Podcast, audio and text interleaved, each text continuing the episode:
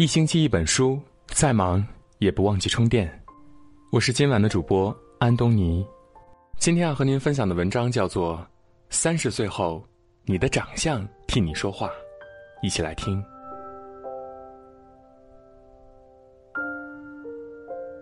前两天看到一个小视频，在女儿五岁生日时，妈妈送了一个礼物——迷你梳妆台，上面还摆放着各种化妆用的小工具。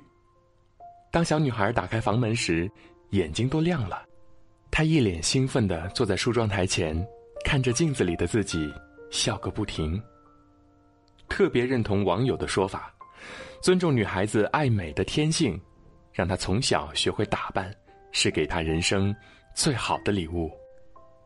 因为美，不只是外表的引人注目，更是一个人对生活自我追求的体现。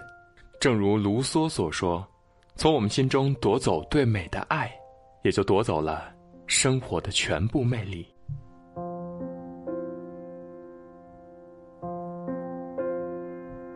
同事常说，中国父母最残忍的地方，就是扼杀了孩子爱美的天性。从小，同事的父母就不让他打扮，一直让他留着跟男孩子一样的发型。每次他站在衣柜前照照镜子，都会被训斥。一天就知道照照照，你能照出花来吗？让他记忆最深刻的是，上初中的时候特别流行喇叭裤，很多女同学都会买一条红色的喇叭裤穿，他觉得特别好看，也想买一条穿，结果，爸爸却给他买了一条男士运动裤。他长大了，也从来不化妆，每次出门都是随便扎个马尾，穿个宽大的 T 恤就好。不要以为。这样的状态他很喜欢，实际上每次跟打扮的漂漂亮亮的女孩子在一起的时候，他都感觉浑身不自在，有种矮人一头的感觉。遇到喜欢的男生也不敢去接触，没有人会喜欢大妈吧？其实不只是父母，整个社会都存在审美压抑的问题。总有人会把爱美和不务正业挂钩，认为爱美就是肤浅。很多父母和老师变着法儿不让孩子打扮，甚至连女孩子剪个刘海、穿个裙子、别个发卡都不行。结果，那些小时候没有机会爱美的孩子，因为审美培养的缺失，很多孩子长大后要么没有打扮的能力，要么没有自己的审美，变得盲目跟风。而法国女人恰恰相反。他们从小接受的教育就是追求外在美和内在美并不矛盾。他们拥有各种各样的美学导师，研究色彩的，研究妆容的，研究服装的，能帮助他们充分了解自己，知道什么样的发型适合自己的脸型，什么样的服装凸显自己的身材，什么样的颜色最衬自己的肤色。正因为爱美的天性没被压抑过。法国女人拥有全世界公认的魅力，她们不用烫头、染发、整容，个个儿都有自己独特的魅力。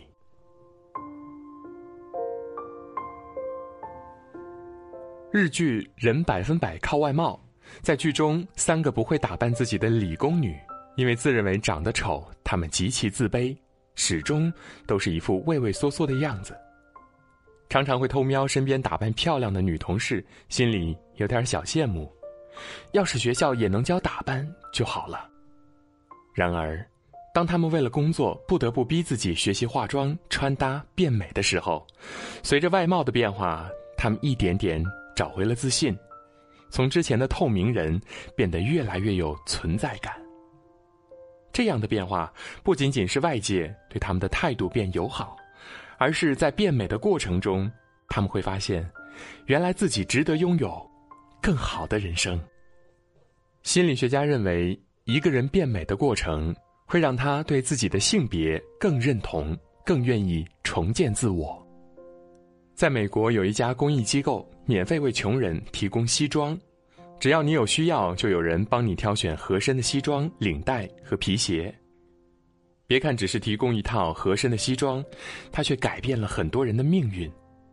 机构负责人说：“一穿上西装，很多人的双眼都亮了，甚至迫不及待的想要立马面试找个工作。美丽的外表，改变的不仅仅是外在，更是我们看待自我的方式。当我们站在镜子前看到的自己，即使有着不完美，但也拥有自己独特魅力时，它会给我们一个很强的心理暗示：你是独一无二的人，你值得被爱，被尊重。前段时间曾在文中引用了王尔德的一句话：“只有肤浅的人。”才不以貌取人，结果就有人在后台留言问：“你确定以貌取人的人不肤浅吗？”其实，在我看来，以貌取人真的不肤浅，因为美是一种姿态，美是一种生活态度。尤其当生活变得糟糕时，爱美的人不会因此就借故堕落，而是会坦然面对生活，尽自己最大的努力，保持应有的体面。不管一生经历过多少变故，郭婉莹从来没有放弃过对形象的管理。如果说在可以喝咖啡说英文的日子里保持漂亮，并不难，但他被下放到农村，干农活刷厕所，依然要穿戴整齐、梳洗干净。他会穿着旗袍刷马桶，穿着皮鞋卖咸鸭蛋，甚至还把那些脏活累活看作是有助于保持身材的秘诀。有研究发现，一个人的外表会对他的行为产生很大的影响。外表越干净整洁，对待生活就越积极向上，而这会形成一个良性循环。大姨就是一个极其爱美的人，不管什么时候见她，都是涂着口红、画着眉毛。四十岁那年，自从姨父去世后，大姨更加注重打扮了。她甚至开始尝试穿各种紧身连衣裙。好多人都以为大姨是恋爱了，甚至还在背后议论纷纷：这么快就找相好的啦？过了一年，见他还是没有动静，一问才知道，花更多时间打扮，正是他放下痛苦的方式。看看镜子里的自己，心情也不会太悲伤。曾看过一个演讲，相信假装的力量。演讲人说：“当你假装变得积极时候，假装久了，你就真的会变得积极。面对生活变故时，保持外表的体面，这一积极的动作，会让人更能坦然面对。此时的化妆打扮，不只是美化外表，还在治愈我们的心。”在年轻的时候，凭借爹妈给的好基因，无需任何打扮，哪怕只是牛仔裤、帆布鞋，你都能美成一道风景线。随着时间的流逝，有的人越来越美，有的人却变成了岁月的阶下囚。就像有句话说的那样：“三十岁之后，你就得为你的长相负责。”那些上了年纪还很美的人，在美的背后都是常年的自律。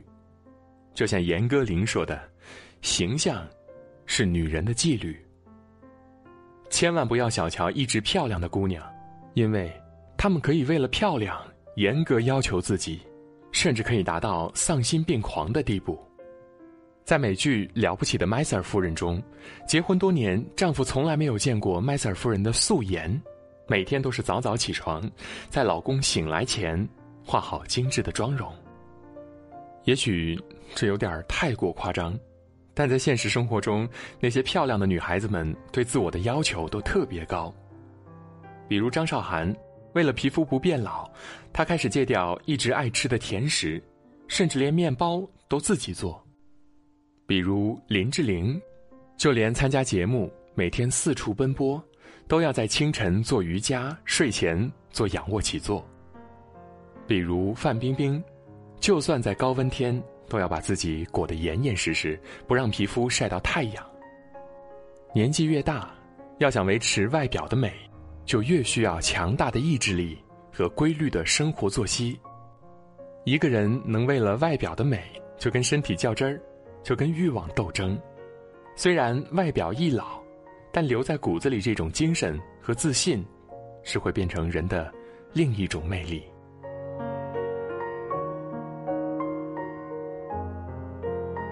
你的样子就是你灵魂的模样，美，是比漂亮更高级的存在。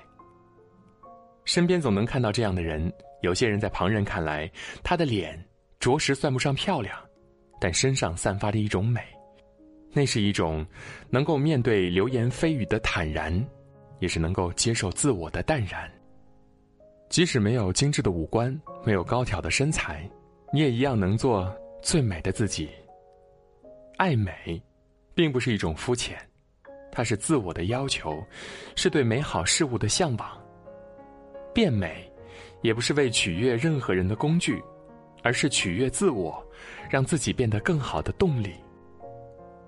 不要畏惧别人的眼光，大胆去爱美，大胆去变美，这样的你，一点都不肤浅。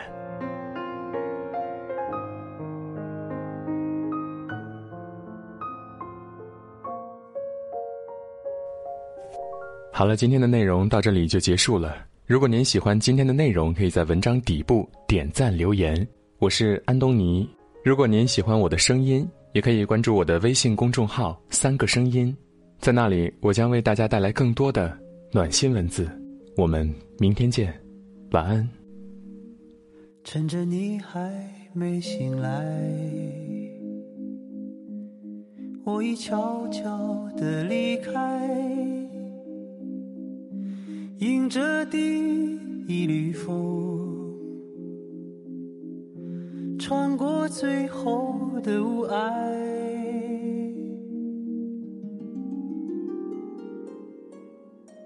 黎明还没升起来，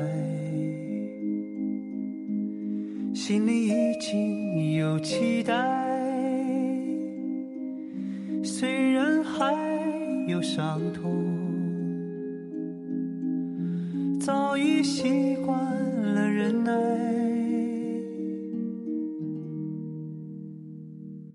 我听见那天堂鸟已开始了歌唱，跑过来又跑过去的风还在游荡，我看见那梦中人走出彩色的房间，远处渐渐升起不一样的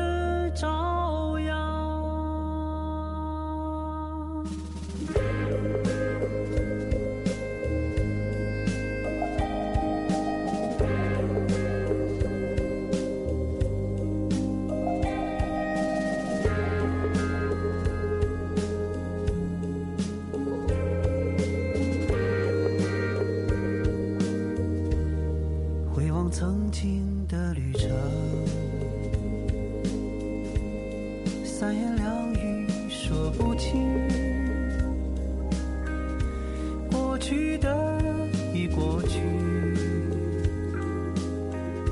今天已经到来。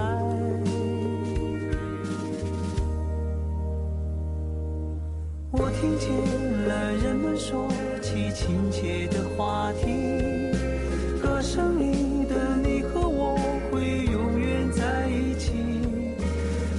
我看见了陌生人渐渐熟悉了起来，眼前的世界从未有